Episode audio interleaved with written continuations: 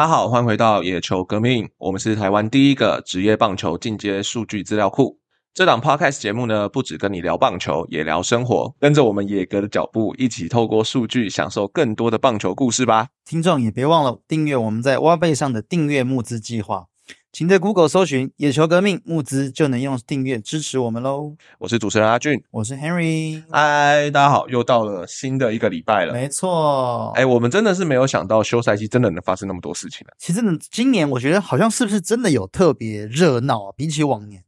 呃，对，真的有以前热闹一些哈。以前大家对于棒球的关注可能会转到其他运动上面，对当然今年也有啦，NBA 啊，或者是现在正在打的大专杯篮球啊之类的，其实都是一些很不错看的比赛啦。没错，对，不过我们当然我们是棒球迷嘛，对，结果棒球迷休赛季其实发生了很多不少的像交易、洋将。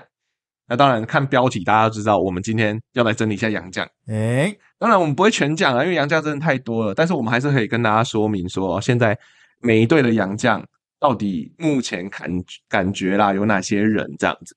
那当然，首先我们不得不从最近最夯的台钢，台钢在这个休赛季其实他做的事情真的很多诶、数一下台钢的洋将的数量好了。目前因为当然明年台钢有一个比较优势的，就是他洋将可以多一个人。对，所以目前来说呢，我们光是洋将就数到五个了嘛，基本上五个都已经确定了。第一个是哈马星，嗯，哎这个是很特别的这个投手，哎，这个名字出来吓死所有人。嗯，他们现在是打算把红一中 总教练的生平都生平所有的名字都用一次这样子，对对对对，超厉害！哈马星居然想得到这个东西，我真的是没有想过。然后另外一个呢，第二个就是魔音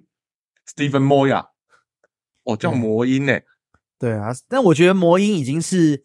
呃他们的洋将里面名名字本名跟他的艺名最接近，因为他叫 Moya 嘛魔音对对对 Moya 对，的。这已经算不错了。对，你看哈马星根本就完全毫无关联的，对对对对对这样子，对，然后第三个哦，惊文惊惊天地泣鬼神，对，雷公，雷公，我我们我们真的是没有想过，而且刚好又带出了所谓的当年洪一中总教练有效力过高频雷公的那个，可是台湾大联盟时期，对非常久对 TML 对对，那个时候的事情了。嗯哦，那个整个整个回忆都起来了，是啊，整个回忆。当然我，我是没有经过台湾大联盟时代的啦，但不过台湾大联盟真的是一个台湾当年另外一个在合并之前真的是分成两个联盟，两个联盟都很有名。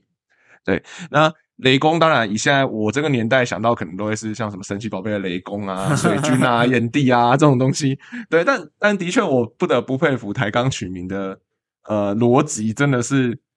呃超前。很有创意啦，很有会创意想到这样的名字，对对对对，那哦，除了雷公之外，其实呃，台钢还有另外两位日籍的选手，小野寺贤人，还有立原祥太郎。哦，这个可能应该是台钢目前开季可能到开季前啦的五位洋将的名额，基本上就会是这样了。那那我想我我们先把整所有人都拿出来跟大家过一遍好了。对，然后接下来可能是富邦悍将哦，富富邦悍将目前呢，呃，现在我们可以知道的是，像富兰哥是留任的，然后当然还有之前有找过罗哥，然后还有一位叫做布兰登，对，这个是富邦悍将的名单哦。那当然第四位可能还在谈。对，对，那中信的部分的话呢，他们其实有在找的洋将哦，像呃，刚呃一开始其实有宣布两位，一个叫克迪，一个叫蒙登，然后当然德保拉、夏魔力跟艾斯特，然后这些会不会签下来，我们就是在观察这样子，到底会留谁这样子。那还有统一的部分呢？我们现在目前收集到资料是有罗昂、布雷克跟圣骑士。对，圣骑士是回锅嘛，他去年去了韩职，对对对，今年又哎还是被中职签回来的，当初去韩职好像也有一大的风波嘛。是啊，是啊对对对，大家已经都在思考说韩职为什么老是抢我们俩对讲这样。对，然后当然可能就是钱的问题呀、还有什么样子的问题，这个可以我们之后再做一集节目跟大家好好的谈一下啦，这样子。那当然除了统一之外，现在可能要讲到去年比较可惜的亚军乐天。乐天我这样我这样是不是勾起了一些乐天迷的痛？那不用了，你们看看中信兄弟，对，不要不要难过。那当然，乐天的话，目前看起来威能帝还有铃木俊辅，哎，这这蛮蛮有趣的，是日籍投手嘛。那当然，最近有宣布一个大家很熟悉的名字哦，霸威斯，没错也，就是当年的邦威。对他其实去年那时候上大联盟的时候，我记得好像还引起了不小的讨论，就是哎，我们旅台就是神，回到大联盟这样子。对对对，所以呃，当然我们很高兴他又回来跟我们大家再续前缘啊，这样子。那希望他可以在台湾这边也投出更好的成绩，这样子。好，那最当然最后一队呢，就是卫冕军啊，魏全龙啦。呃，魏全龙目前感觉收集到的状况是，他们还在谈，像去年的刚龙、布里汉还在谈，但是五夺还有呃 s o r e r a 不是他们第一年的那个赫雷拉，是另外一位选手。对对对对，这两个都有在已经确定签签回来了啦。那当然，大家如果真的很喜欢，我至少性感大叔回来了嘛。当然，对，那当然刚龙跟布里汉，我们就在观察看看他们怎么瞧，他们感觉他们谈约的状态应该是乐观的。对对，那这个就是目前我们收集到，就是大家对于洋将啊，就是这今年各队目前开季前的洋将的情况。那我相信应该会等到热身赛的时候，会有确定一下洋将的状态。那可能热身赛完就可以决定说啊，哪些洋将是会带到开季，哪些会下二军的这样子。对，那当然这个东西蛮有趣的哦。那也跟 Harry 稍微讨论一下，你觉得这几个里面你最关注谁？呃，我觉得。毕竟，身为长期关注富邦的球迷，我觉得布兰登还会还是会是我蛮关注的一个选手了。而且，其实布兰登算是呃在大联盟累积不少出赛经验的一个投手。他在二零一九年他的大联盟第一年的菜鸟球季，他其实有四十四场的后援出赛，其实还不少哦。那基本上可以说是一个蛮稳定在大联盟有出赛机会的这样的一个选手。所以就觉得，哎，ERA 可能四点五六算呃。没有到很好，可是至少因为我觉得他有三振能力，而且他的各方面素质其实也都还不错。这样，那包含他去年在这个墨西哥联盟拿了十一胜，而且 ERA 只有三点六九。大家都知道墨西哥联盟是一个非常偏打者的一个联盟，那他在这样联盟，他居然可以 ERA 是三点六九，而且其实他的这个呃，就是说各方面呢，比如说控球各方面，其实也都算是有一定水准。当然，我觉得一你要说多好，一定是没有了。可是我觉得至少都是有。一定的水准，这样所以其实我自己会蛮期待，呃，布兰登来到台湾，来到富邦之后，他能不能够多大程度的提升战力？当然，我我我我还是要说了，就是我就觉得富邦的问题不是在羊头了，尤其不是在，尤其不是在先发羊不错，真的不错，真的不错。对，富邦问题不是在先发羊头，所以呃，当然啦，也这个有有有这样的头当然是不错了，但是我觉得富邦可能其他的面向还是要稍微再顾一下，这样子。对对对，呃，我自己觉得富邦的投手群，他的呃问题不大。对，但当然杨将这件事情一定是要赶快补强。就是杨将还是要找，但是我是觉得找了可能对富邦整体战力的帮助有限呐，因为因为战力东西它是相对的嘛，一定是跟去年比嘛。对对。那我是觉得目前看起来跟去年应该差不了多少。对了，对，但是但是不补又不行，你不补的话，就这个战力就没了嘛，也是也是也是空缺掉，所以也是，对啊，也也就是好了，还补了还是值得高兴这样子，对啊。好，那阿俊这边呢，你你觉得哪一位杨将可能是你目前比较关注的？魔音跟雷公啊？啊，开玩笑，我是看名字没有，不，真的名字，这个名字真的很棒哎，这取的超好的，而且我觉得这个很很有时代感。像以前啊，以前还记得以前很多像什么勇壮啊、布雷啊这种名字很令人印象深刻的，我觉得这个就是非常有时代感那种感觉。那我觉得魔音跟雷公这个真的是跨时代的取名，说明会成为我们今年的一个代表性人物。应该对，应该这太精怎么会这样的取名？我真的觉得意想不到，意想不到。对对对，但当然，如果以选手的能力来说的话，我。这边印象，呃，我觉得比较有趣的应该是雷公啦。雷公它主要来说的话，像它的呃它的定位应该是定位在所谓中继投手上。对，那其实中华职棒的中继羊头这件事情，已经大家其实在最近的环境上面是来讲是比较少看到的。当然，像以前可能乐天的豪进，那可能呃比较后期的道伯格。这样子其实是会被呃信任在中继投手这一块。那当然台钢台钢找了一个中继投手进来，那我们就来看看他的实力嘛。那这个呃雷公呢，哦真的是很不习惯叫他雷公。那这个雷公呢，其实当年是也是在大概二十五岁到二十七岁的时候，其实都是在大联盟出赛的。他一开始是在太空人。那当当时在太空人的时候，其实在二零一七年的时候，他有吃了二十二场比赛。然后 ERA 其实是不是理想的七点八八啦。那当然，可是我们要看重的可能是他的所谓的三振能力，就是那四年呢、他的整体的出赛数有到四十三次。那当然，他可能没有到那么多的先发场次，他基本上没有先发啦，他没有先发过，都是中继投手的角色。但他的 K 九值平均来说可以到七点二，其实还算不错了，哦真的不错。因为像二零二一年，他 K 九值可能只有三点一，可是他那一年可能出赛十一场，那可能是状态没有那么好，而且他那个时候已经到运动家了。但是他当时在太空人在呃大联盟的那三年呢，其实 K 九值都有在九以上，甚至后面两年都是在十以上，所以其实他是一个三振率其实蛮高的投手。那我们重新再翻一下他小联盟的数据哦，我们可以看得出来，其实他在小联盟养成的时候，其实他就是作为中继投手下去养成。那呃，一开始可能会有先发场次啦，后面转中中继投手之后呢，其实他 K 九值一直都是居高不下的。他甚至有在小联盟可能二 A、三 A 的期间呢，都缴出至少十或十一的 K 九值。嗯所以其实他的三振能力是有的。那这个东西会不会影响到接下来呃台钢这边可以做什么样子的中中继投手的应用？我觉得这蛮有趣的。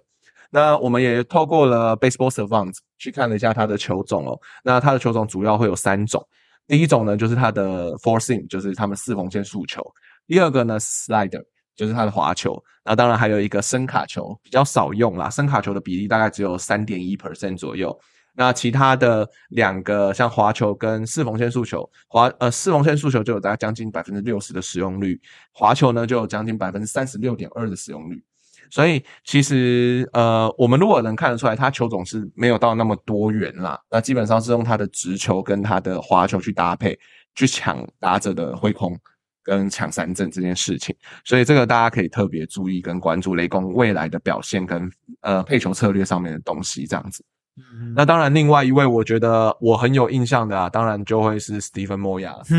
魔音，对对对，当初在老虎队嘛，对，当初在老虎队出赛嘛，其实哎，他的资历其实算很深很深。好，另外一位其实呃印象比较深刻，一定是就是 Stephen Moya 了。魔音魔音呐、对啊，魔音，大家大家一到魔音，他就说什么哦，投不小心投到出生的就魔音穿脑什么之类的。哎、这个谐音梗真蛮多，但蛮屌的，他的确也是一个很资深的打者。呃，他在二零一四年到二零一六年的期间是有上过大联盟的，然后并且是在老虎队出赛了总共大概五十一场，留下来的 OPS 呢是零点七四五。那其实说这个成绩也不算差咯，也不算差了。其实这是一个不差的成绩。那当然，他在一八年之后，他就转战日职，然后先后可能去了中日，然后也也去了欧力士。对对，那最后呢，呃，大家比较熟悉的应该是他在日职上面担任洋将的表现啦，这样子。那我们现在台钢招揽了他来，那当然是希望就是让他去搭配可能像王柏荣啊，其他的比较蓝英伦啊这样比较重炮打线，希望可以打造台钢的长打火力啦。这我相信是他们现在目前很缺乏，而且希望可以补足的一块这样子。不过魔音在我看魔音主要的守备位置也会是外野手哦、所以其实他如果守备的话，可能因为呃我们现在感觉上台钢相对来讲外野是比较不缺的，有陈文杰，有蓝英伦，有王柏荣。对，那那那呃，Moya 他能够他可能会占什么位置，能够发挥多大的效益，或者说他可能就是要常驻 DH，我觉得这或许是台钢可以再稍微安排一下，因为他是外野，我目前看到他应该是有蛮多的外野手的一个对对一个身份这我这边也看到也差不多。因为如果是这样子的话，可能就是 DH 他要做一个交换，对要做一个交换。可能王柏荣有时候打 DH，对然后他上他上他上外野，甚至蓝英伦打 DH，他上外野，这都是有可能的啦。但的确，呃，我觉得各队外野手是人才济济这件事情，算是一个奢侈的烦恼。是啊是啊，对对，所以接下来可能就是红一中看他怎么用人为善嗯。这样子的感觉。不。过现在看到 Moya 的守备率，大联盟生涯是零点，呃是九乘四九，其实略低一些些，对，略低，所以或许他真的就常驻 DH 也是有可能也。是有可能专心让他打击。对对对，而且毕竟也是算老将了啦。对啊，对啊，所以我觉得洋洋炮在台湾可以达到什么样的效果，我们不知道。因为其实我觉得，我我觉得去年的弗莱奇不能算是这样的情况，因为去年弗莱奇大家很看重的是他的手背引导功力啦，就是他的捕手这个守卫其实很特殊。所以当时嘛，当时在弗莱奇离开之前，就是呃离开之前，其实弗莱西的守备功力一直以来都是被大家所赞许的。那接下来可能就要观察一下，像 Stephen Moya，他魔音他的守备位置可能真的是在外移，所以他的重叠性就相对起来比较高。那可能就是让他 DH。我觉得 Henry 说的很对，应该就是这样的情况。讲完了杨将哦，那我们先介绍这个短短的三位哦。那当然，其他的我们可能会等到差不多热身赛，等到这些新洋将，我们如果真的开箱了，我们再来观察一下，然后大家跟大家讨论一下他们展现出来的能力多好哦，这样子。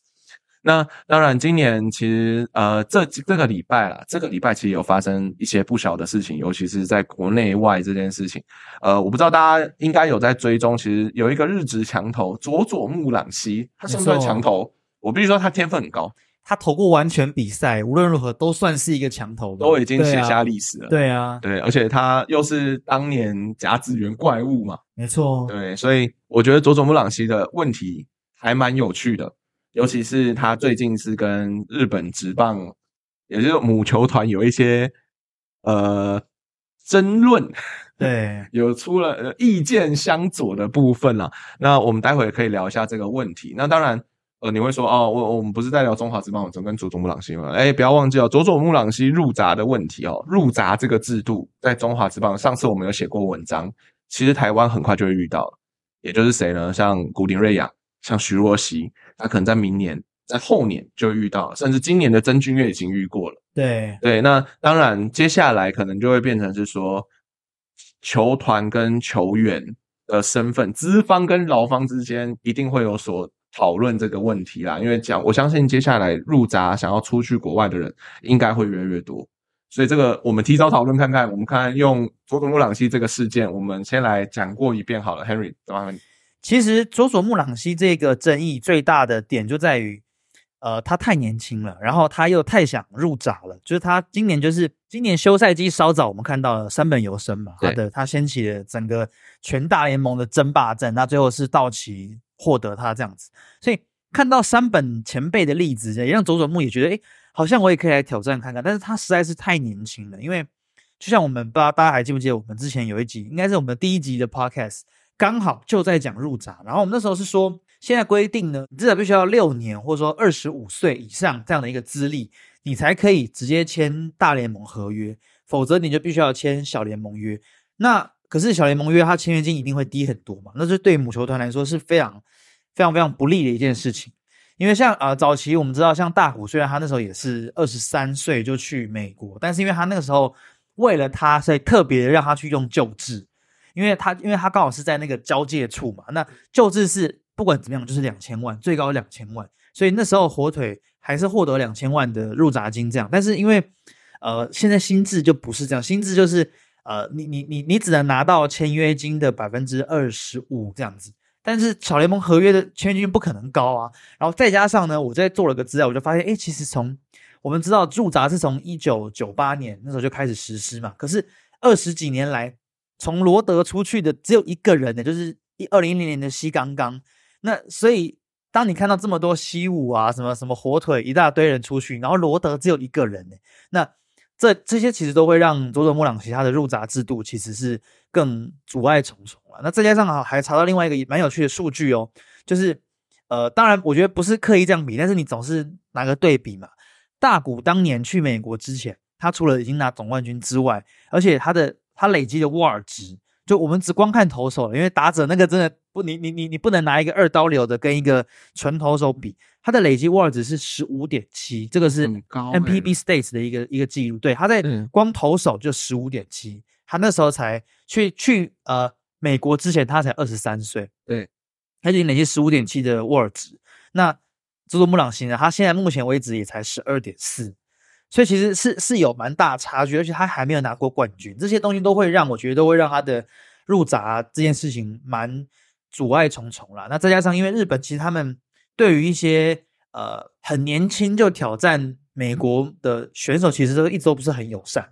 从早期可能田泽纯一呀这些，或者说当年呃毅然决然旅美的以貌英雄，其实。我觉得日本国内他们自己会有一个舆论，就是说，哎，你好像你你还没有帮球队拿下那么好的成绩，你怎么可以擅自就想要去美国？这样，他们对于这个这个事情其实舆论是会比较大的这样子。对，所以也会也会让这整个事情就争议很大。那当然最后面，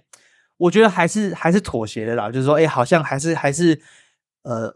人情留一线吧，最后还是签了约，还是留在罗德这样。但是我觉得这个事情也会让他们之间的关系其实会有一些摩擦，而且时间也晚了啦，时间晚了，晚了啦，时间晚了。如果你这边说爆出这件事情，然后开始在呃这些新闻一直在弄的时间，可能是年年底的时候。可能是十二月多，快一月的时候，他或许大联盟的合约，大联盟的球队还会来接洽，还会来问问看是怎发生什么事情等等的。可是现在已经快要二月了，现在晚了，晚了。那大联盟春训都准备要开始，是啊，对啊，对啊。所以我觉得应该会变成是这样啦，就是所谓为什么我们我们刚刚会讲到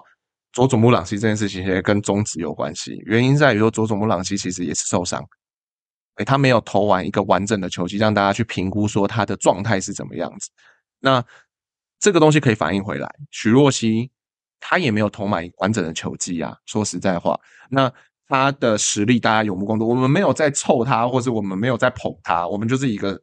单纯的数据来去讲嘛。许若曦呢，今年初赛其实一直到了八月才开始回到场上嘛。那他一开始在八月的时候，还记得大家还记得吗？就是其实龙队是有保护政策的，就是没有让他。投那么多颗球，所以他那时候八月只面对他只投了一点二局吧，差不多。那接下来到了九月呢，跟十月呢，甚至季后赛，哎，就是比较放心了，看他没有什么状态上面的问题，然后他也缴出了真的很不错的成绩。我们单以成绩来说了，他今年的成绩防御率是一点一七，耶，好可怕，很可怕，十五局哦，重点是十五局，十五局的投球里面，你。防御率一点一七，所以这是一个很可怕的成绩。那如果加上我们自己在收集资料的时候，其实，在光是在例行赛啦，这三个月，他可能投没几场球，但是我们就收集到两百四十三颗球。那今年的成绩，他的平均球速就已经来到一百五十一公里了。而且好惊人，他的诉求的使用比率也超过百分之五十，他是百分之五十四。那当然，剩下的可能就是他的圈子变速球，没错，也就是他的所谓的只差握法的变速球，对对，只差变速球，他招牌的武器嘛。那他可能有二十 percent 的使用率。那这个只差变速球其实也帮助了徐若曦很多。我们可以看到说，其实我们这边有图表了，但我们可以看到说，徐若曦基本上都会把变速球丢在我球在偏低的角度。那偏低的进雷点诱使打者去做出棒的动作。那这个变速球呢，也同样的，它被打击只有来到了一乘三三，所以它使用这么多变速球，当然对左打比较常用啦，对左打比较常用的情况来说，我觉得这个效果是非常非常好的。至少在中华之棒这个等级里面，它的变速球是很顶尖的。那再加上它的四缝线速球，其实也是很不错的，被打击也仅仅仅只有两成。然后又缴出了所谓平均均速一百五十一公里的这种诉求，其实基本上很极品了。但是接下来可能就是观察嘛，因为我们说过徐若曦其实要在两年。也就是明年投完之后，隔年，也就是后年才有可能就是。最快是二零二五年赛季结束之后。对对对，所以这个一定是列为观察的，就像是现在国外其实都会去观察佐佐木朗希的例子一样，就是说，哦，以入闸制度的话，我应该要怎么签？我应该要签多少？那当然，母球团这边要考量的就会是，假如说魏全龙未来要考量就是，那入闸金我可以拿多少钱回来？那因为我这笔入闸金可以拿来做人事其他的预算嘛，所以当然这个东西是一定要去做。评估的啦，所以徐若曦我觉得很有机会旅外，我个人觉得很有机会旅外，只不过球团要帮他铺好这个路，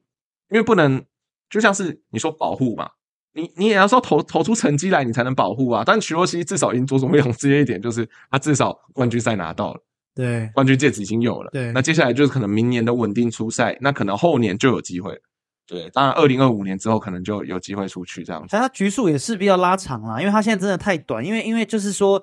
我觉得全世界能够像叶军章这样保护他的人，应该是没有不多不多。尤其尤其去日职更不可能，因为日杨绛就是像我们台湾，我们也知道嘛，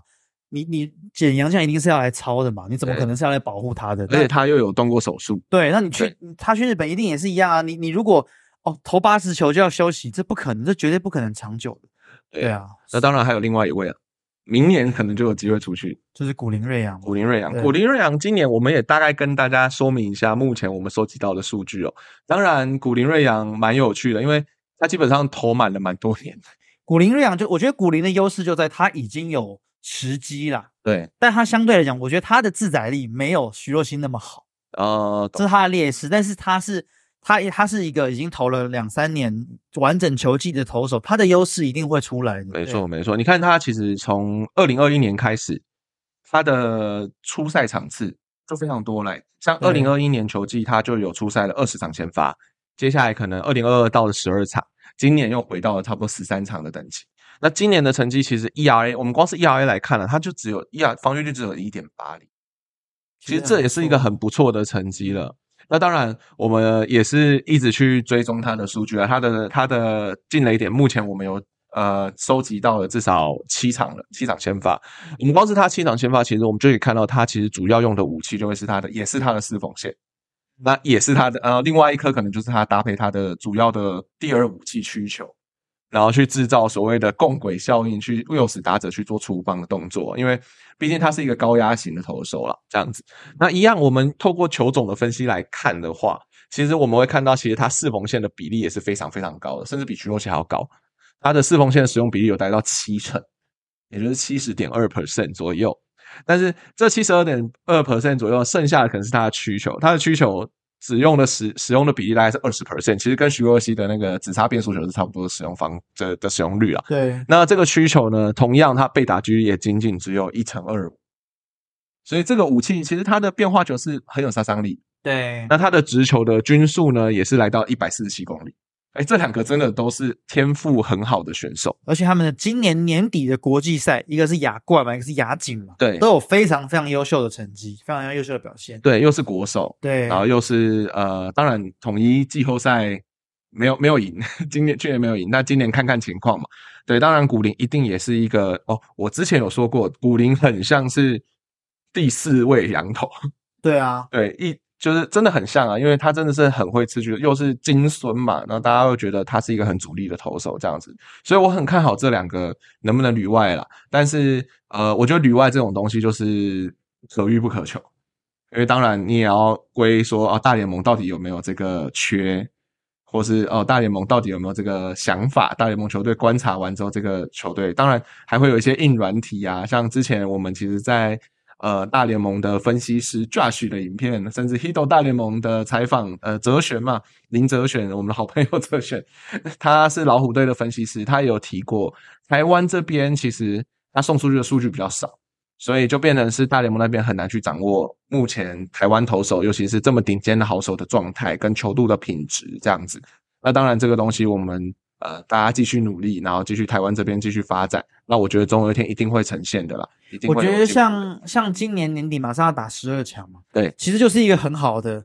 商品展示会啊，让我们去偷偷看，而且而且成绩都会比他们去年的对手再更强一些，这是机会，是绝对这是一个机会就跟去年呃其实曾俊岳那个时候也是有一个机会一样。对对，那我我我我们先不提到底这些好手到底表现的如何啦，但是我觉得台湾是不断的去制造这个机会，让别人来看到台湾的选手，这件事情是非常好的。对啊，所以我们也希望未来是有越来越多选手可以到旅外的成绩啦。那当然，从佐佐木朗希来看，他们会他会有跟球团之间会做有一些小摩擦。那当然也是希望台湾这些选手在谈约的时候，跟球团沟通的时候，要保持一个你好我也好，大家双赢的局面，这样子顺利出国，然后球团入闸金也拿得到，然后或者是哦可以透过一些像龙队的保护的措施，然后来去保护我的手臂之类的等等的方式，然后来去增进自己的价值，这件事情是一定要做的啦。就是希望说，啊，大家未来旅外很顺利，大家谈约都很顺利，这样子。对，当然我们没资格讲这句话，毕竟我们不是领队啊。呃，今天我们讲完这些哦，其实一直以来其实也谈了蛮多了，我们蛮谈了蛮多事情了。但呃，我们希望这个礼拜开始呢，我们可以增加一些数据的小环节，对哎，一些定档的小节目，哎，一些单元这样子。那当然，这个礼拜的数据单元呢，我们想跟大家聊一聊。其实会发想这个主题很有趣，是因为我们最近看到了乡长到威权龙，没错，这应该算超级大新闻吧，算算很大的新闻。对对对，昨天的事情而已，在录音当下的昨天，是就礼拜一的时候确定的消息哦。那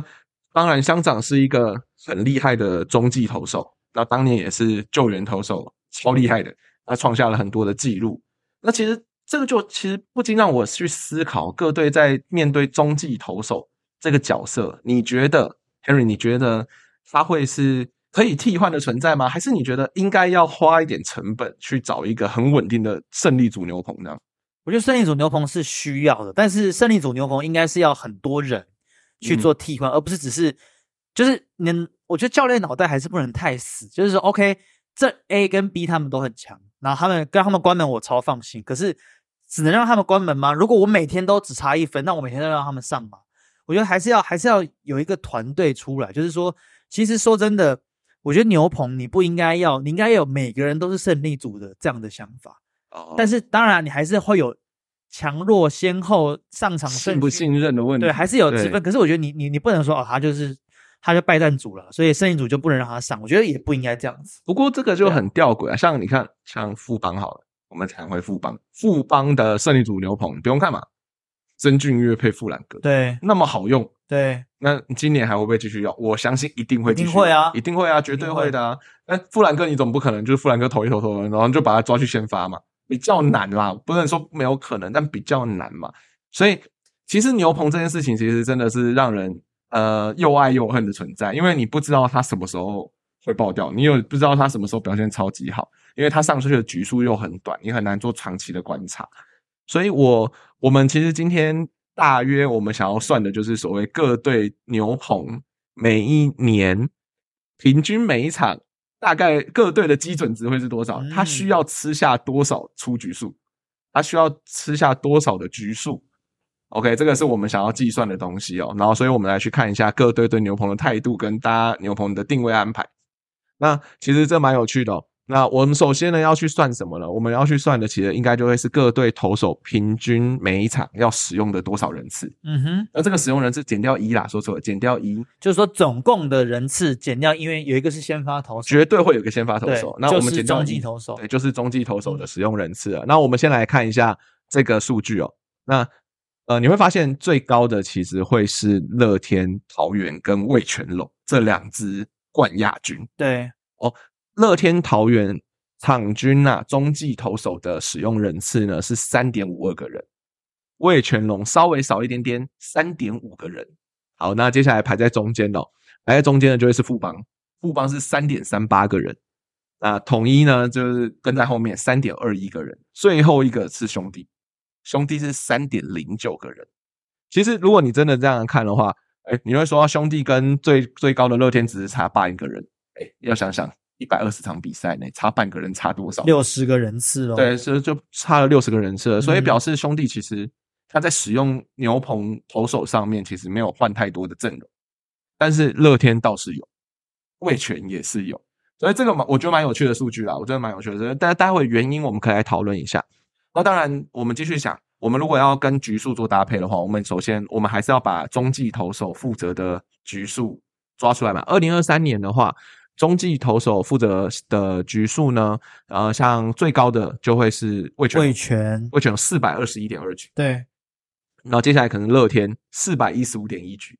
那富邦的话是四百一十四点二局，那接下来是兄弟，兄弟是三百八十七点一局，还有统一三百六十三局。好，那非先发局数呢除以一百二，就会是场均的中继局数。对，所以其实老实说，如果以这样子来看的话。其实，呃，乐天虽然他的人次是多的，人次是多的，就代表他的牛棚的分工其实是有的，因为他每一个人上去其实投不到一局。对对，其实投不到一局。那到了可能魏权啊、兄弟啊、富邦啊，他的当然我觉得像魏权就蛮有趣的，因为其实魏权大概也在一左右，所以他是大概第三名的左右的位置。所以其实，呃，刚刚我们虽然说他的投手的人次用的很多。但是因为他非先发的局数也吃的很多，他就是全部里面最多的嘛。对，全部里面最多的，所以其实用用这个东西其实延伸啦，我们延伸出来，其实也可以讨论一个所谓的是牛棚投手的呃初赛的占比。嗯，怎么说？就是像呃每一支球队，他可能都会有所谓的先发吃的局数的占比，对，跟牛棚吃的局数的占比，也就是先发跟非先发，我们把它分出来了。那前五名，我们来算一下。对。我们把那个去年二零二三年球季所有牛棚投手每一队出赛局数最多的前五名抓出来，嗯，结果呢。然后就发现我觉得很有趣哦。大家还记得吗？我刚我们说兄弟是所有里面场均中继投手人次最少的嘛，对不对？嗯，对，可是他们的牛棚投手的前五名占整体局数、整体后援局数的占比也是最高的。哦他们前五名分别是吴俊伟、吕彦青、蔡奇哲、魏硕成跟谢荣豪。这五个人他们合计起来吃了两百三十四局，占整个兄弟的去年牛棚投手的六成。OK，也就是说，他们光这五个投手就已经把他们六成的局数全部都吃完，这其实是非常非常高度集中的。那另外一个当然就是第二名就是富邦悍将，我觉得也毫不意外啦，就是富邦悍将的富兰哥、曾俊岳、陈冠勋、岳少华、王卫勇这四五个人加起来吃了两百四十一局，那占总体的百分之五十八这样子。对对，那反而是我们刚刚提到，哎，这个场均中继投手人次最多的乐天，他们的五个五前五名，豪进、陈冠宇、王志轩。陈宇勋还有朱俊祥，今年叫朱晨阳，改名字。那嗯，他们这五个人加起来只吃了一百九十六点一局，只占百不不到一半的百分之四十七点三。所以我觉得或许，哎，乐天他们就是用这种，OK，我就是每一场我都派很多人上去，对啊，也没有特别派谁，因为说真的，大家应该也知道，今年乐天的牛棚真的超级不稳定的，对，连连就是找不到一个大将，可能勉强王志轩吧，可是就找不到一个大将，所以会有这个情况，其实我觉得也蛮常见的。对啊，你可以从这个个表里面看出，我五队他们在使用牛棚的时候，会不会有这个集中的现象？这样对，而且其实老实讲，乐天明年的情况也更危急啦。对对，因为像许俊阳、哦陈宇勋，像刚刚的表单里面的郝进，哎，这三个都已经不见了。对对，然后当然陈宇勋、陈宇勋、陈宇勋跟郝进不见之外，这个可能只剩下陈冠宇、王志轩、朱俊祥这些人还在。那乐天接下来要去怎么样去呃锁定他所谓的胜利组牛棚这件事情，要怎么样选他的团队，我觉得要怎么补强都是一个很大的问题啊。是当然，他可能目前现在以现在的操作来讲，应该会是直接从呃农场在抓了啦。对对，但农场有养成谁吗？这个可能是接下来可以延伸讨论的问题了。这样子，对啊，所以其实光是这种呃，大家会觉得说这个数据其实哦，好像呃那呃很简单啊什么之类。可是这个东西的确就是跟所谓的呃在管理阵容上面的安排一定有关系啊。所以他们一定都会去想要知道说，那我接下来应该要怎么安排阵容这样子。当然，我刚刚有看到一个蛮有趣的、兄弟占百分之六十哦。你说那五位就占百分之六十，嗯所以基本上也反映了刚刚的嘛，就是中兄兄弟真的没什么在换中继投手对啊阵容这件事情上面来说啊，就是吴俊伟、吕彦青、蔡奇哲、魏硕成跟谢荣豪，说不定就是前三个还占更多哎。嗯对啊，对啊，所以所以我觉得接下来可能就会是，我觉得今年啦，今年在呃，当然先发很重要，今年可是今年在呃所谓的中继投手的角色的定位上面，可能会变得更混乱、更复杂，因为毕竟你看现在变六队了，我的对战组合整整又多了一队的插进来，然后我同样也是维持一百二十场啊。对啊，那所有所以所以整个队伍我们可能遇到的次数可能变得更少了，那可能仰赖就是这些中继投手，呃，临场的发挥，或者是他平常设计的球路的武器会是怎么样子哦，这样子。OK，好，那我们今天大概节目就到这边啦。当然，我们上个礼拜其实还是有一些小错误要跟大家看个误啊，这样子。那呃，可能会是 OPS 的部分啦。OPS 上个礼拜呃，就是我感冒的那个礼拜，我很抱歉跟大家讲几成几哦，那其实是一个不对的论述啊，因为 OPS 其实它它没有几成啊，它就是一个绝对的数字，零点七、零点八，因为它是上垒率加上长打率啦，所以它其实不是什么成不成的问题，它没有几成几，它就是一个数字这样子。那我特此跟大家刊物，呃，先跟大家说声抱歉，抱歉，不好意思。好，那呃，接下来我们一样会继续制作好听的节目给大家，那希望大家多多支持我们。那我们这礼拜的节目就到这边了，然后也不要忘记去脸书、IG 还有 YouTube，甚至各大 Podcast 的平，台。像我们现在在 Apple Podcast 还有 Spotify 都有上架哦，没有问题。然后那大家请大家给我们一个五星评分，五星评分，好，谢谢大家。那这个礼拜的节目就到这边，那我们就下周见喽。我是阿俊，我是 Henry，大家下礼拜见，拜拜。拜拜。